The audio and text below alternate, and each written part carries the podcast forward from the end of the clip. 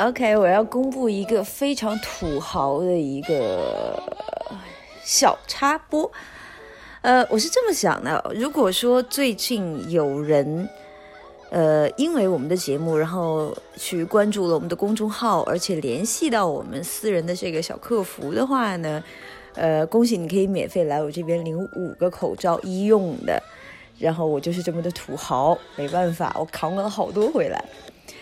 But anyway，那个 Hello，这里是一杯一 baby，呃，我们今天讲一下股市与外汇交易。外汇、股市和投资者，你知道股票市场也可以用于衡量货币的动向吗？从某个层面来说，你可以用股价的指数来占卜外汇的走向。那么，基于你在电视上看到的、收音机里听到的和报纸中读到的内容，那么你会发现，股票市场是报道最多的金融市场，能购买。购买生产自己生活中必不可少的一些商品的公司，当然这个是令人特别兴奋的。就像我，我特别喜欢买 白酒股。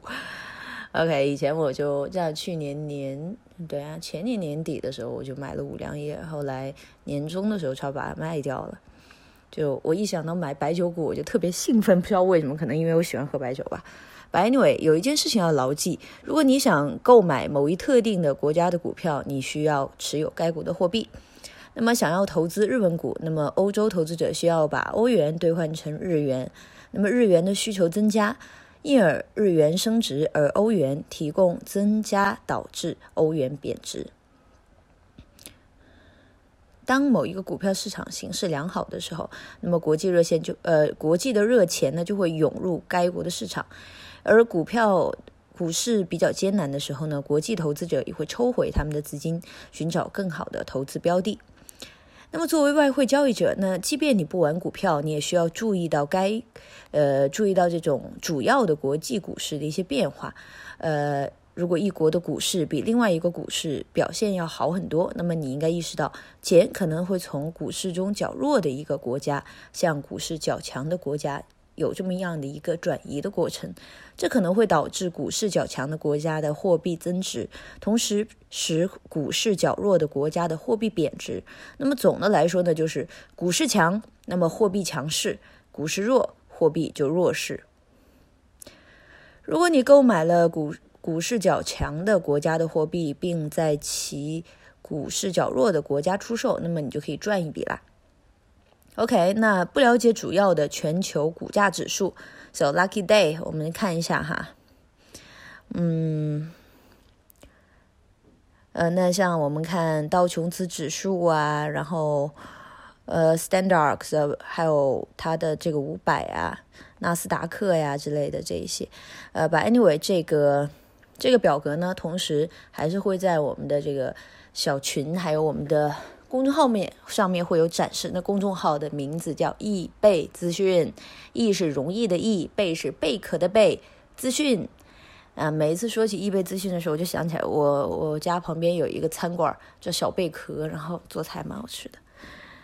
呃，股票和外汇之间的一个关系，那么用全球股市来决定外汇交易的问题在于，你要知道是谁在引导谁。那就像一个老问题：什么先出现，是鸡还是蛋？还有谁是你爸爸？那现在有口罩的人都是你们的爸爸。那股市现在是由谁在操控呢？是由外汇市场引领吗？基本的理念呢是，当某国股市上涨的时候，对该国前景的信心那肯定是在增强的。外国的投资者的资金将流入该国的市场，那会使其该国的货币的需要增，呃，就需要量会增加，从而呢，货币相较于其他的货币在看涨。相反呢，如果股市表现不佳的时候，也就是投资者信心受挫，投资者将趋向把钱投入，就是他们的的钱呢，转回他们本国的货币。然而，在过去这几年呢，这一原则。与美国和日本的情形相恰好相反，美国和日本的经济上升的趋向呢，都会压低他们本国的货币，即美元和日元的一个价格。首先，让我们来看看道琼斯工业平均指数和日经指数之间的关系，并由此来了解世界上各股市之间是如何相关联的。自本世纪初以来呢，道琼斯工业指数和日经日经二五五指数啊二二五指数，就像情人节那天情人统一活动一样，呃，共同进退。那么同样，你也可以看到，啊，稍微有点鼻塞。但是因为是刚刚有点过敏，所以导致我说说话有点结巴。嗯，同时呢，我们也可以看到，有时候某一指数在在前面领路，那么先反弹或下降，那么另外一个指数就会紧随其后的有一个变化。也就是说，世界股市基本上是沿相同的方向变化的。呃，例如像欧元对日元，那我们自己的风险欺压计，正如我们之前所说的。一个人如果想在某一特定的股票市场投资，那么他需要当地的货币来购买股票，对吧？那么你想象一下，股票市场，呃，例如说德国股市，会对货币产生什么样的效应？理论上来说呢，当德国股市上升的时候，我们可以预期到欧元的上涨，因为投资者需要经手欧元。即使并非是完全相关，但数据表明它们之间的联系是非常紧密的。那么我们进行了一些调查之后，发现欧元对日元与世界股市的联系是十分紧密的。你应该知道，日元同美元一起被看作是世界主要货币货币中的避险天堂。那么，当对国际经济形势呢，大家就信心下降的时候，那么交易商会感到害怕。那我们通常会发现，交易商会将他们的资金抽离股票市场，那这会导致标普五百和德国的股票指数开始下滑。随着资金逃离这些市场，我们就会发现，由于交易商们都选择了避险天堂，例如说欧元对日元走跌，那么相反，当经济形势好、风险偏好好的强的时候，那么投资者就会将大量的钱投入股市，而欧元对日元就会看涨。让我们来通过一下，呃，这个图表来看一下。所以我们可以看到，过去十年里面，他们的关系相关性非常的明显。欧元对日元的两个指数一起上涨，直到二零零八年的金融危机爆发。在二零零七年末，欧元对日元达到了它的峰值，这与股票指数的动向是相同的。呃，OK。那我们也可以看一下股票和货币的相关性。日经指数和美元对日元，在二零零七年全球金融危机爆发以前，当大多数经济体遭遇连续的 GDP 负增长的时候，日经指数和美元对日元走势呈相关的负相关性。投资者认为，日经指数的表现反映了该国国际的一个情呃，该该国经济的一个情况。那么，因此呢，日经指数出现反弹，则日元走强；相反又亦然。当日经指数下跌的时候，美元对日元将走高。那么，当金融危机来临的时候呢，他们的关系就变得非常的疯狂了。日经指数和美元对日元之间就反向反向运动。但是呢，他们现在又开始共同就是同向运动了，所以令人非常的吃惊。那谁会想到股票会跟外汇的市场相关呢？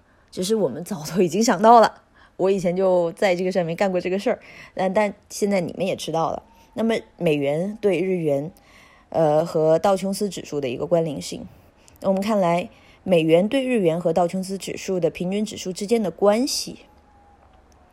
呃，其实他们的关系并不是非常的紧密。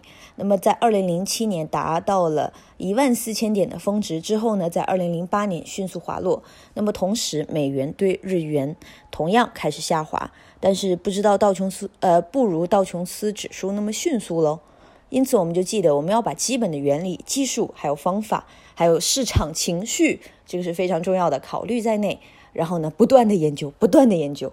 我们来找到一个适合我们的一个操作的一个呃，怎么说掐表吧？呃，也不要看到了觉得就有相关，因为这个东西也是不确定性的。那么关联市场分析备忘，呃，有很多市场之间的关联信息呢，需要我们 memorize，所以我们现在快速的回顾一下。呃，例如说像黄呃美元啊，呃美元跟黄金，那么黄金对呃美元对瑞朗，黄金对啊算了，简单的来说，黄金对一切吧，还有原油对美元对加元等等这一些东西，所以回头呢，我们就要把这些东西全部记下来，然后作为一个简单的比对方式。OK，今天就是这个样子的啦。小伙伴们还是那句话，如果关注我们的公众号，然后呢加了我们的客服，然后如果说你们在拼命的夸说哇，客服小姐姐好美丽哦，呃诸如此类的这些，说不定我到时候会多准备一些口罩免费送给你们，然后给我一个快递地址，我就会给你们寄过去了。OK，拜。